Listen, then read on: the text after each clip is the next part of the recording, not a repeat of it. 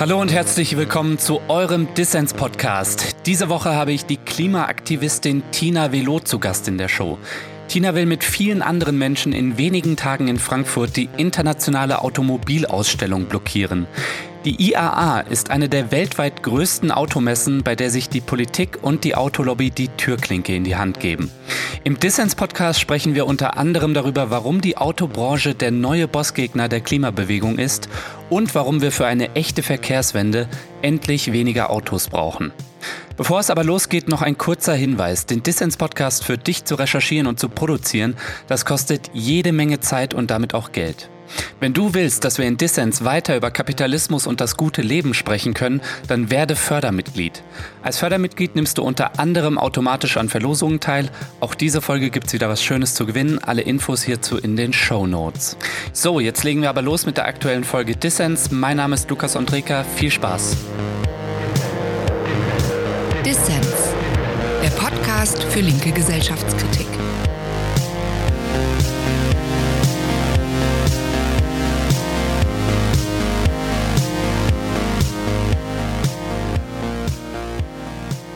Tina, herzlich willkommen im Dissens-Podcast. Schön, dass du dabei bist. Danke, vielen Dank für die Einladung.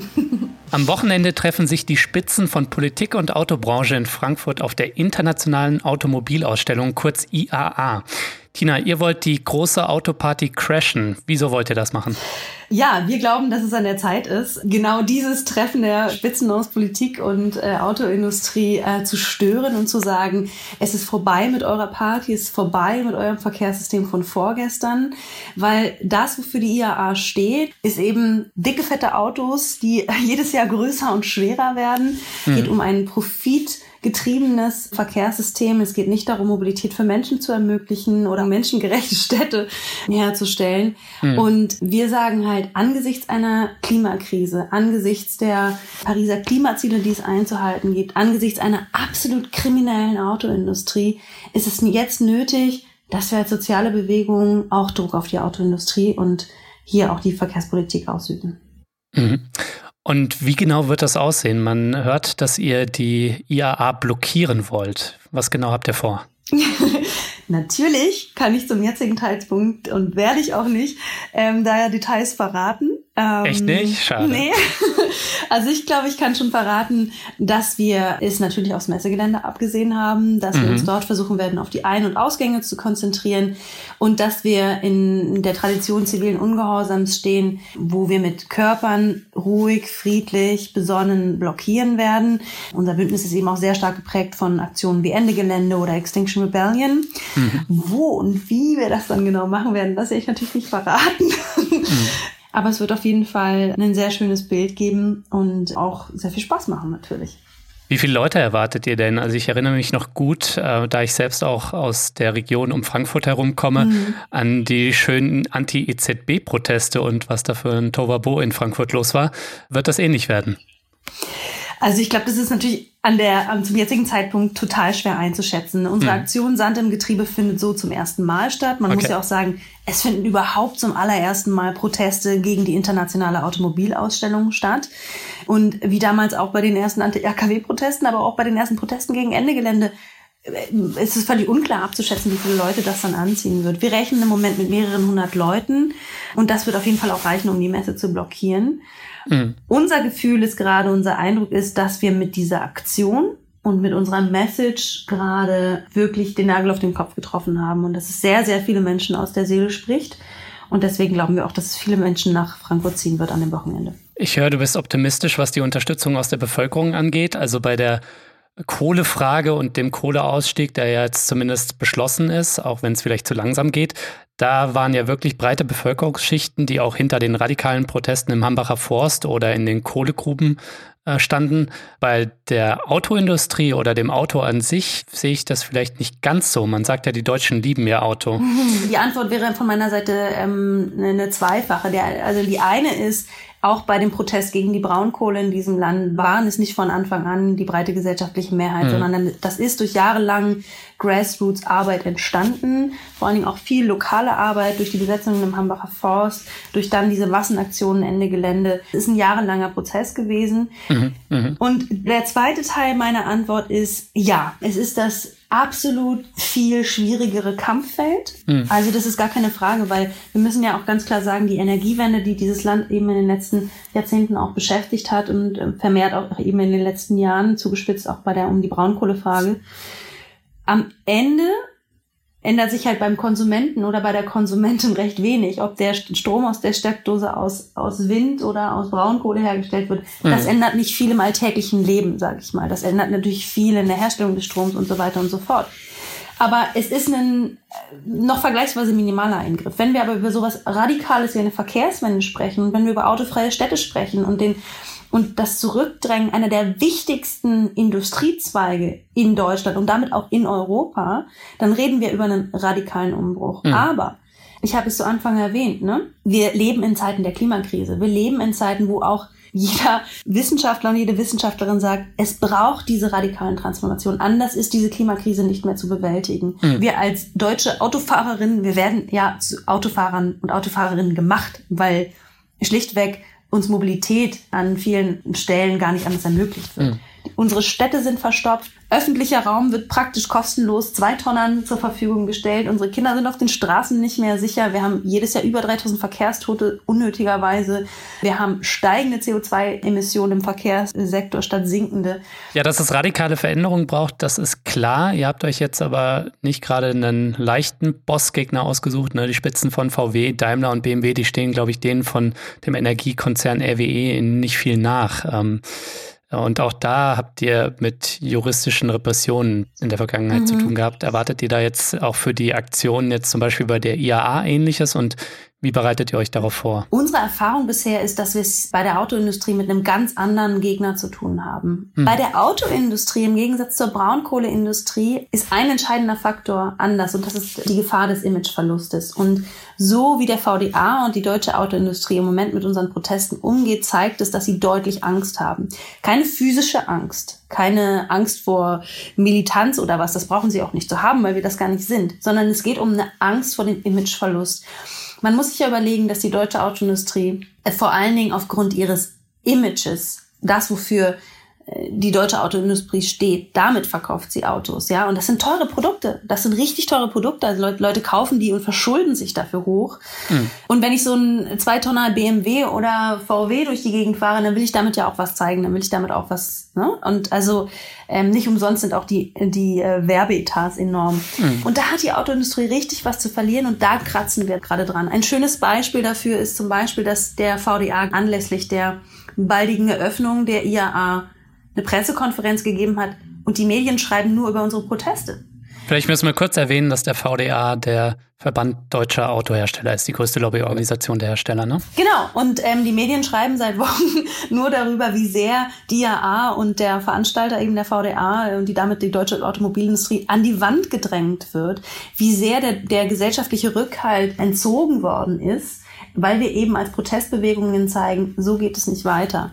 Und insofern, das ist unser großer Hebel, ähm, wo wir als soziale Bewegung auch ansetzen, weil wir wissen natürlich, dass wir es mit einem der mächtigsten Akteure in diesem Land zu tun haben. VW mhm. war bis vor kurzem einer der Akteure, die am meisten Gelder, Millionen für Forschung ausgegeben haben, weltweit. Das muss man sich mal auf der Zunge zergehen lassen, ja. Mal abgesehen davon, dass sie dieses, diese Millionen in die Entwicklung von manipulierten Abgassystemen und noch größeren Motoren gesteckt haben, was bitter ist. Und die Politik ist mit dabei. Und die Politik ist mit dabei. Und genau das kritisieren wir halt auch, weil wir halt sagen, diese, ähm, diese Verkaufsstrategien sind eben gar nicht möglich, wenn es nicht dieses engmaschige Netz aus Politik und Industrie geben wird. Im Englischen sagt man Revolving Door. Ne? Also es ist ja auch interessant, wie sehr äh, PolitikerInnen und äh, Autoindustriebosse die Seiten wechseln, ja, wie mhm, als wäre ja. es keins. Das Verkehrsministerium verdient diesen Namen überhaupt nicht in diesem Land. Es ist ein Autoministerium. In diesem Land wird keine Verkehrspolitik gemacht, in diesem Land wird Autopolitik gemacht. Der neueste heiße Scheiß sind ja die Elektroautos, ne? Und auch auf der IAA. Mhm Wird die E-Mobilität eine wichtige Rolle einnehmen und die Autohersteller, die investieren da viel Geld rein und auch aus der Sicht des Verkehrsministers Scheuer ist das das Ding, was irgendwie die Klimakrise retten wird oder lösen wird. Mhm. Ist das in euren Augen kein Fortschritt, dass wir vielleicht bald mhm. nicht mehr mit Verbrennern rumfahren, sondern mit E-Autos? Tatsächlich leider nicht. Und es ist uns auch ganz wichtig, dass wir der Autoindustrie dieses grüne Feigenblatt eben nicht abkaufen. Wir glauben, dass sie sich damit jetzt ein grünes Image ähm, kaufen wollen. Mhm. Das Hauptproblem, was wir mit E-Mobilität sehen, dass es eben keine Verkehrswende wäre, sondern nur eine mhm. Antriebswende. Und mit der Antriebswende sind zahlreiche Verkehrsprobleme, die wir im Moment haben, überhaupt nicht gelöst. Der einzige Vorteil von Elektroautos ist, dass sie natürlich lokal emissionsfrei sind. Mhm. Solange wir aber 40 Prozent unseres Stroms aus Kohle gewinnen, aus Braun- und Steinkohle, sind die nur minimal ökologischer. Zudem die ganze Herstellung, die Entsorgung ist völlig ungeklärt. Die Ressourcenfrage ist ungeklärt. Das sind so Sachen, die sind nicht durchdacht.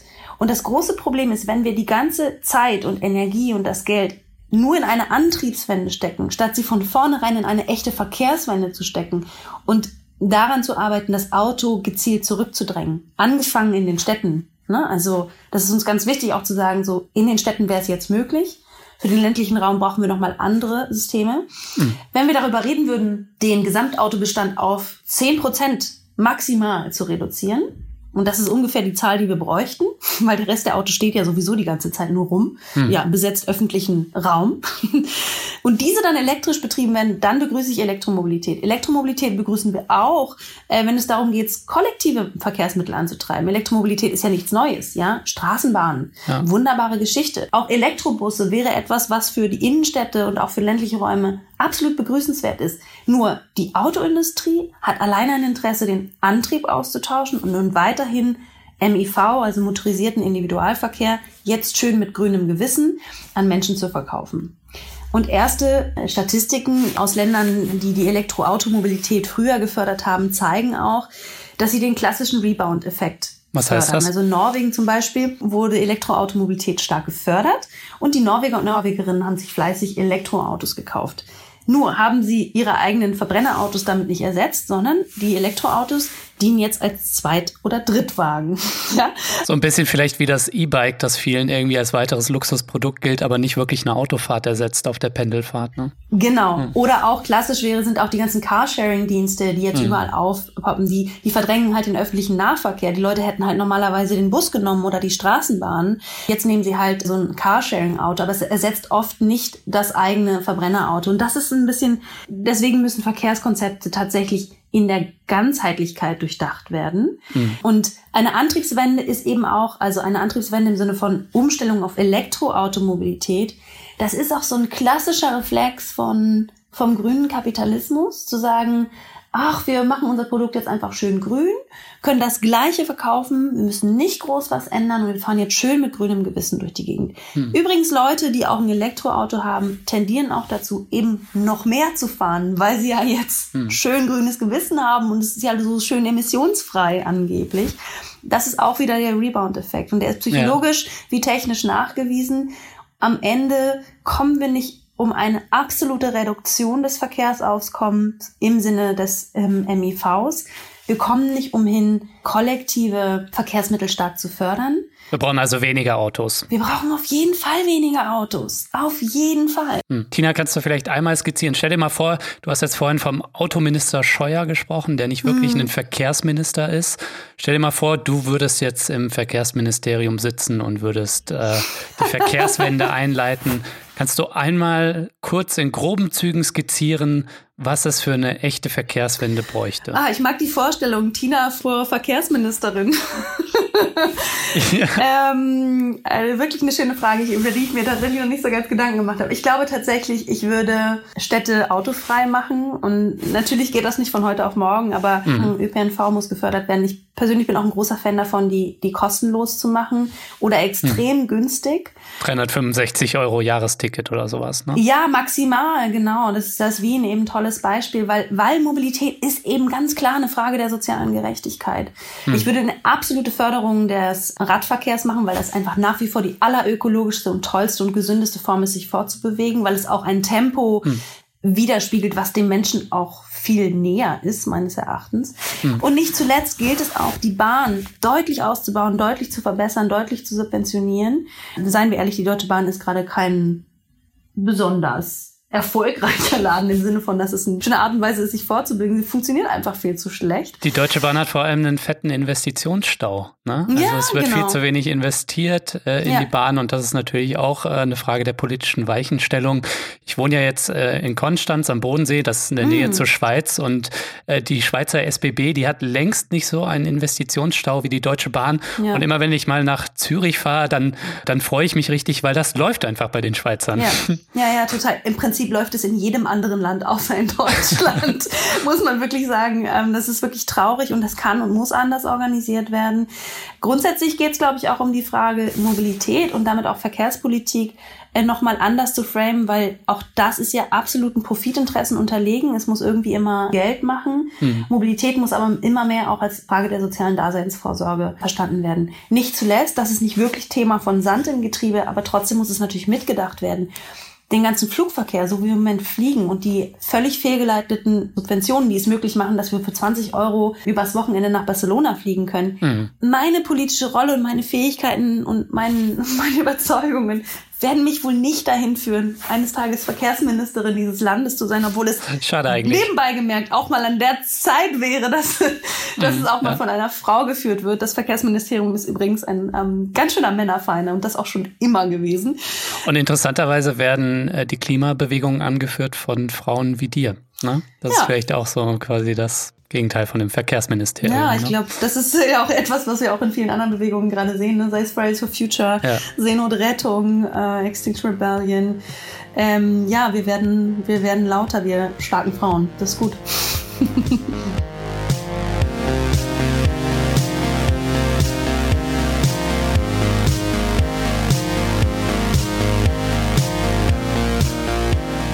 Ja, ich hoffe mal, dir gefällt, was du hörst und wenn das so ist, dann werde doch Fördermitglied von Dissens. Dieser Podcast braucht deine Unterstützung, also wenn du es dir leisten kannst, dann sei dabei.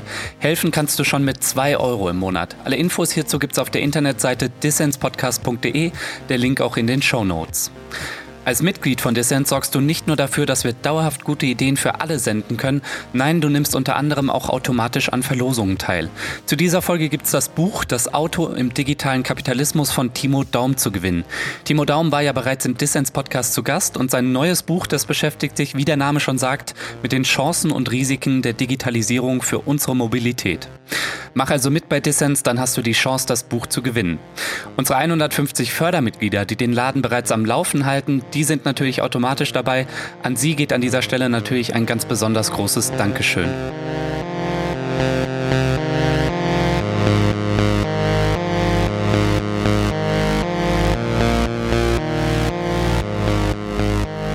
Ihr hört den Dissens-Podcast. Zu Gast ist die Klimaaktivistin Tina Velo von Sand im Getriebe. Tina, lass uns mal kurz über dich quatschen. Mhm. Ein paar der Leute da draußen haben sich vielleicht schon gefragt, wieso heißt die eigentlich Tina Velo? Das kann doch nur ein äh, Pseudonym sein. wieso bist du eigentlich unter Pseudonym unterwegs? Also tatsächlich, es wirkt so ein bisschen albern, ne? Also es ist offensichtlich ein, ähm, ein Pseudonym, weil ich leider von meinen Eltern diesen Namen nicht bekommen habe. Also der eine Grund ist tatsächlich einfach, ich bin Sprecherin eines Bündnisses, das zivilen Ungehorsam ankündigt und vorbereitet. Und damit stehen wir natürlich unter Beobachtung von ähm, so netten Organen wie dem Verfassungsschutz. Grüße an den Verfassungsschutz hier. Grüße an den äh, von Nazis durchwanderten äh, Verfassungsschutz, Entschuldigung. also es geht darum, mich, mich zu schützen, aber ich muss mhm. auch sagen, ich, ich stehe da als Person total dahinter. Ich stehe da auch äh, dazu. Ich habe auch schon mit meinem echten Namen eben auch andere Kampagnen schon gestützt, auch mit meinem Gesicht. Ich habe auch überhaupt gar kein Problem damit, mein Gesicht zu zeigen. Es ist nur einfach so, dass ich als junge Frau vor rechten und fiesen Trollen im Netz einfach nicht gut genug geschützt bin und ich auch damit mhm. viel Erfahrung gemacht habe. Morddrohungen zu bekommen, Vergewaltigungsfantasien zu bekommen. Und das sind einfach Dinge, die weit unter der Gürtellinie des politischen Streits sind mhm. und die mich auch schwer belasten. Und vor sowas möchte ich mich schützen tatsächlich. Ja. Und ich finde es auch schön, den Namen des Wandels zu tragen. Ja. Und ich bin eben, eben auch ein großer Fahrradfan. Was heißt denn großer Fahrradfan? Bist du immer und überall, wenn es geht, mit dem Fahrrad unterwegs? Ja, voll. Also ich bin überall mit dem Fahrrad unterwegs. Ich habe, glaube ich, muss ich ehrlich gesagt gestehen, vier Fahrräder. Vier Fahrräder. Ja. Ähm, okay, ich merke, der Trend geht zum Viertrad. ja, also. Das liegt aber auch daran, dass ich mir die dann auch gerne irgendwie mal auf dem Flohmarkt kaufe und dann dran rumschraube okay. und gerne okay. auch ein Fahrrad da habe für Besuch oder so, dass man dann zu zweit fahren kann. Also ressourcenbewusst, nicht immer ein neues Rad. Ja. Nein, nein, nein, überhaupt okay. nicht. Also in der Stadt finde ich es die tollste Art und Weise, sich fortzubewegen. Ich liebe Fahrradfahren, frische Luft, wenn nicht die ja. Abgase wären. Die sind tatsächlich ein bisschen nervig. Ähm, und auch meistens am schnellsten. Am besten und schnellsten, klar. Aber was hast du denn dann für Fahrräder? Hast du irgendwie so ein Stadtbike, was du dann irgendwie morgens nimmst und dann hast du irgendwie für den Abend ein Mountainbike, um noch irgendwie einen Trail lang zu rasen? Oder was hast du da für Fahrräder? Das wird mich noch interessieren. Ich habe zwei Rennräder. Okay. Und dann habe ich noch so ein Fahrrad, was mal so ein Rennrad war, so ein altes Bianchi aus den 80ern. Oh, übelster Hipster, muss ich jetzt leider sagen. Ja, ja, ich bin ganz schlimmer Hipster auf jeden Fall. Ich bin ja auch Berlinerin. Also, ja, ja was soll man machen? Und dann habe ich noch so ein ganz schickes Fahrrad, von dem ich nicht mal weiß, wie man es nennt als Modell. Das hat mir mein Nachbar mal zusammengeschraubt. Der ist auch Fahrradschrauber. Mhm. Und da sitzt man so ganz hoch und ist weiß lackiert, hat weiße ähm, Reifen. Also das ist wirklich das schlimmste Hipster Fahrrad, was du dir vorstellen kannst. Wenn ich damit durch die Gegend fahre, dann kriege ich regelmäßig hinterhergeschrien, oh, schönes Fahrrad. ja, und wenn man da mal Bock drauf hat, dann ist das das richtige Fahrrad. ja. Ich meine, im Zuge des Bewusstseinswandels ist das Fahrrad natürlich auch ein Styleobjekt geworden. Ne? Also ich habe jetzt letztens äh, mhm. mir auch ein Fahrrad gekauft, weil ich mal so ein Tourenbike haben wollte, so ein Randonneur, wo man so Taschen auch dran machen kann. Ne? Und ich hatte vorher irgendwie nur so ein Single-Speed abgeranztes Ding. Mhm. Ähm, und da habe ich mal gesehen, irgendwie, was das da mittlerweile irgendwie für wahnsinnige Rahmenformen und Farben gibt und so weiter. Ne? Ja. Also, also ich glaube, das bringt mich irgendwie zu einem wichtigen Punkt. Ne? Ich glaube, ähm, so als soziale Bewegung werden wir oft auch wahrgenommen von wegen, ah, oh, ihr seid so Akteure, ihr seid immer gegen alles, ihr seid gegen das Auto und gegen die Industrie. Ja. Ich glaube, worum es halt auch ganz stark geht, ist, dass dieser, diese Verkehrswende, diese Verkehrsrevolution, die wir brauchen, die soll halt auch Spaß machen. Ne? Und ich glaube, wir hätten da alle voll was von. Und sei es nun, dass wir viel mehr Fahrrad fahren und uns gesünder bewegen, sei es, dass wir mehr öffentlichen Raum haben, um uns zu begegnen, unsere Nachbarschaft besser kennenzulernen. Ja, alle Experimente zeigen das, wenn mal irgendwie die Parkflächen wegfallen. Ja. Also es geht wirklich auch darum, wo sind die schönen Seiten, wo können wir alle was dazu gewinnen. Es geht um die wirklich den Zugewinn von Lebensqualität. Na, auch da äh, nur für Fahrradpolitik, mhm. ähm, das reicht halt nicht. Es muss eine Fahrradpolitik sein, die das Auto zurückdrängt. Also es muss immer irgendwie, da bin ich persönlich ganz überzeugt worden, wir müssen das kombinieren von Widerstand gegen zerstörerische Industrien und der Aufbau von Alternativen, von schönen, tollen, nachhaltigen Alternativen, die uns im besten Falle zusammenbringen. Mhm. Genauso reden wir auch darüber, öffentlicher Nahverkehr oder generell kollektive Verkehrsmittel könnten viel schöner sein. Die könnten ein Raum der Begegnung sein. Im Moment sind Bahnhöfe, Busse und Metrostationen total anonyme Orte, wo man schnell weg möchte, wo es stinkt, wo es zu laut ist. Warum können wir die nicht so gestalten, dass man da gerne ist? Dass der Weg zum Ziel wird, dass man Menschen begegnet, wenn man das möchte. Mhm. Und wir dürfen uns auch nicht vormachen, dass es eben nur diesen einen Hebel gibt. Es geht eben nicht nur um schöne Fahrräder und tolle Fahrradwege. Es gibt Menschen, die können keine Fahrräder fahren. Einfach, sie sind körperlich eingeschränkt oder sie möchten nicht. Für, auch für die müssen wir Mittel und Wege finden. Ja, ähm, Na klar. Wie gestalten wir eigentlich das Verkehrssystem, dass es für alle zugänglich ist und dass es für alle schön ist? Und darüber müssen wir auch ganz viel reden, wie viel wir gewinnen können. Ich würde jetzt schon aber nochmal interessieren, da kommst du jetzt nicht raus, ob du nicht eigentlich auch Auto fährst, ab und an mal, oder? okay. okay, ich gebe zu, ich habe einen Führerschein. Ähm, ich habe den vor ziemlich genau zehn Jahren okay. gemacht. Ähm, damals im Berlin-Prenzlauer Berg, was damals statistisch gesehen der Ort in Deutschland war, wo man die meisten Fahrstunden brauchte, weil der Verkehr so chaotisch war. Okay. Ich habe Autofahren schon immer gehasst. Es hat mich total gestresst. Ich bin, glaube ich, zweimal durch meine Prüfung gefallen. Und irgendwann hatte ich dann diesen Lappen. Ich habe damals gedacht, ich brauche den. Ich bin tatsächlich, glaube ich, seitdem zehnmal Auto gefahren. Und ich mache es bis heute nicht gerne. Ich finde es einen totalen Stressfaktor. Also ich glaube, es ist praktisch, das mal zu haben, gerade ne, wenn es auch irgendwie um Sachen geht, irgendwie mal was transportieren oder so. Ich bin einfach kein Fan. Ich bin auch kein Fan, aber meine Freundin und ich, wir haben trotzdem einen Kompaktwagen und sogar noch einen Diesel. Mhm. Äh, bin ich jetzt eigentlich unten durch bei dir oder? ja, voll. Warum haben wir uns eine Stunde lang unterhalten? Verdammt.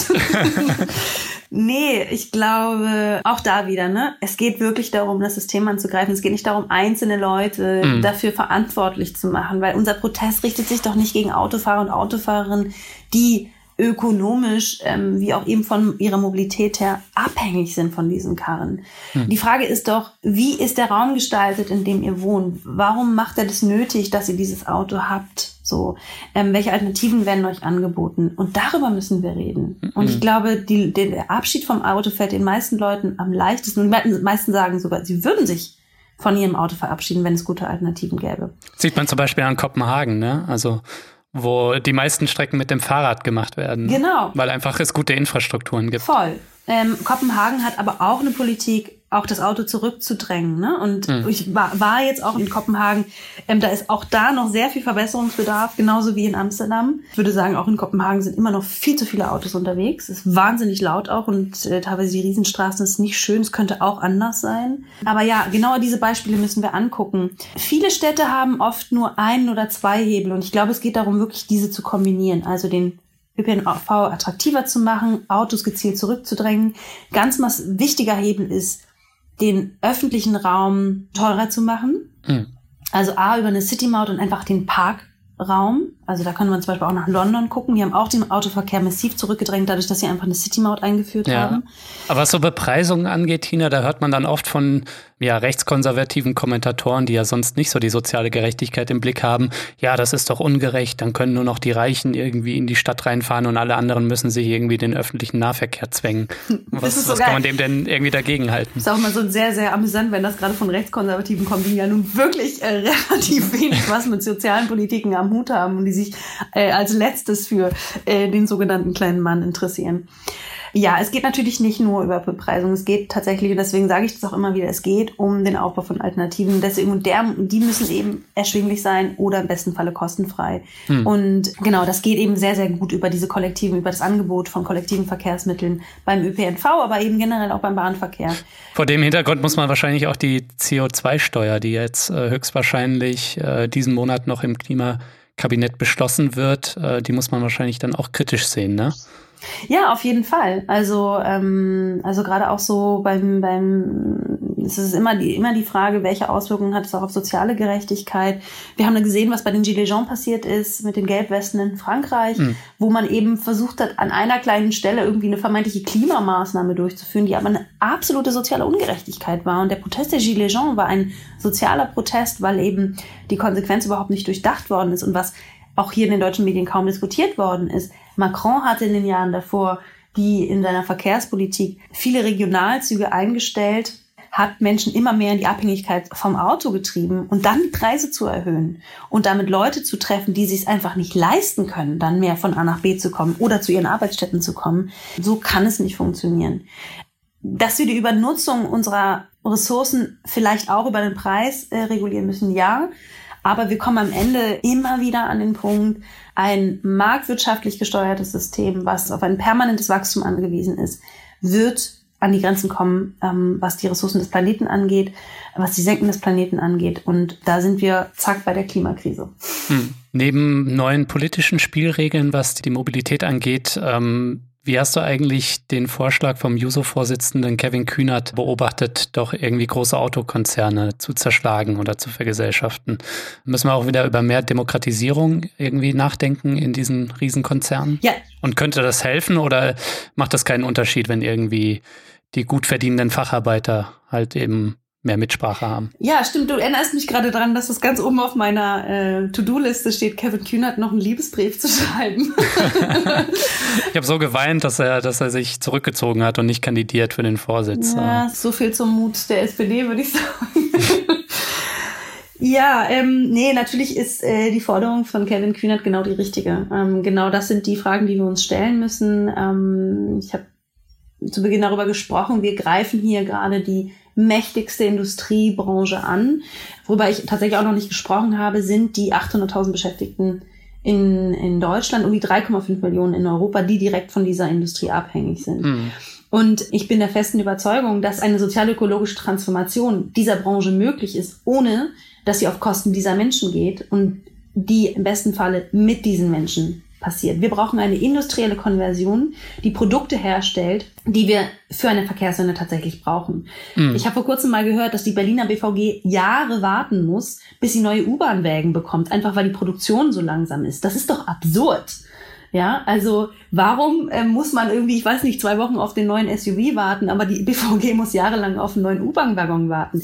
Und die Autoindustrie ist ja eine, die von ihrer Innovationskraft lebt. Wir haben ein enormes Ingenieurs- und, und Technik-Know-how bei den Beschäftigten und das müssen wir nutzen, das wollen wir auch nutzen, aber eben um Produkte herzustellen, die gesellschaftlichen Mehrwert herstellen. Und da sehe ich eben Elektrobusse, da sehe ich Straßenbahnen, da sehe ich meinetwegen auch LKWs, die äh, über diese verrückten E-Leitungen funktionieren. Ja, also da würde ich mir tatsächlich eine ehrliche Diskussion wünschen ähm, mit den Beschäftigten, nicht gegen die Beschäftigten, weil es auch nicht gegen sie gehen kann oder soll, sondern zusammen zu überlegen. Und das passiert meines Erachtens damit am besten, wenn nicht die Autobosse weiterhin das Sagen haben, sondern die Beschäftigten selbst. Und deswegen finde ich die Frage der Gesellschaftung ist genau die richtige.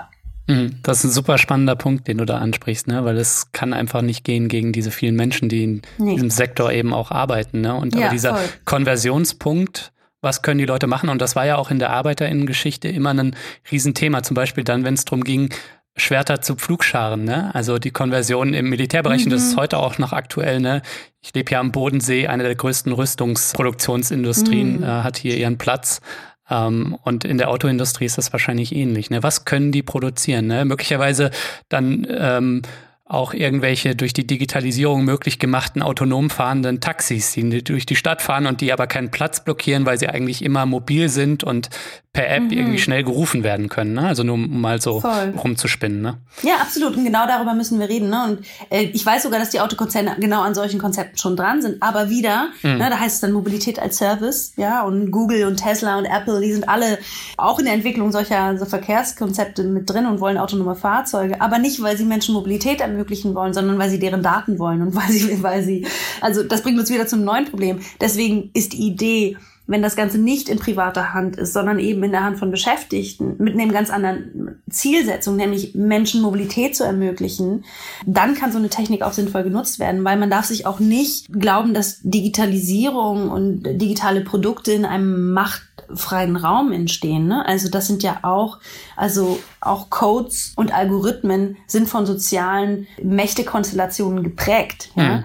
Und darüber gilt es dann auch zu reden. In der mhm. Rüstungsindustrie sind das Debatten, die auch schon lange geführt werden. Und man muss ehrlicherweise sagen, es gibt auch weltweit noch keine wirklich großen, erfolgreichen Projekte sozial-ökologischer Transformation, die auch durchgesetzt wurden. Es gab immer wieder Versuche, es gab immer wieder gute Ideen. Ähm, aber ich glaube, bei der Autoindustrie, da müssen wir jetzt ran. Und da bin ich auch nicht die Expertin. Es wäre absolut vermessen, wenn ich jetzt behaupten würde, ja, die Leute da in der Zulieferindustrie, die bauen dann das und das. Nee, da müssen wir mit den Leuten reden, die das bauen. Mhm. Ähm, weil die haben den Plan. Mhm. Und die wissen auch, was das für ihre Genossen und Genossinnen und ihre Kollegen und Kolleginnen in Rumänien und in Tschechien bedeutet, ja. Weil das ist ja eine globalisierte Produktionskette. Mhm. Aber ja, das müssen wir gemeinsam machen und deswegen ist es eine urdemokratische Frage auch. Tina, zum Ausblick. Die Klimabewegung, die hat ja die Kohleverstromung in Deutschland begraben. Wie lange gibst du der Autoindustrie? Also zunächst mal muss ich sagen, ja, begraben haben wir sie leider noch nicht. Wir hätten sie, glaube ich, gerne etwas früher zu Grabe getragen. Im Moment mit dem Kohleausstiegsdatum 2038.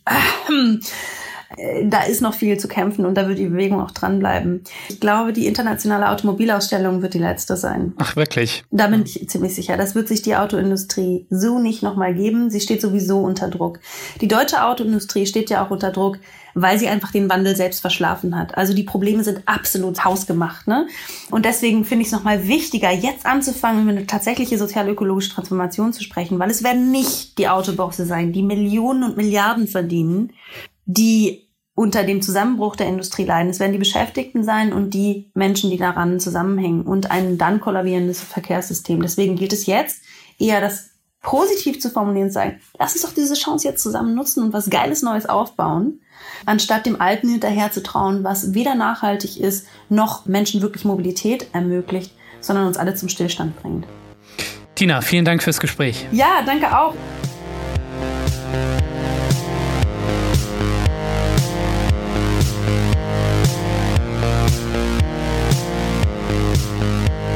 Das war der Dissens-Podcast für diese Woche. Zu Gast war die Klimaaktivistin Tina Velo von Sand im Getriebe. Und vergiss nicht, Dissens braucht deine Unterstützung. Wenn dir dieser Podcast gefällt und wenn du noch nicht dabei bist, dann werde jetzt Fördermitglied. Das geht schon ab 2 Euro im Monat. Das ist weniger als eine Tasse Kaffee.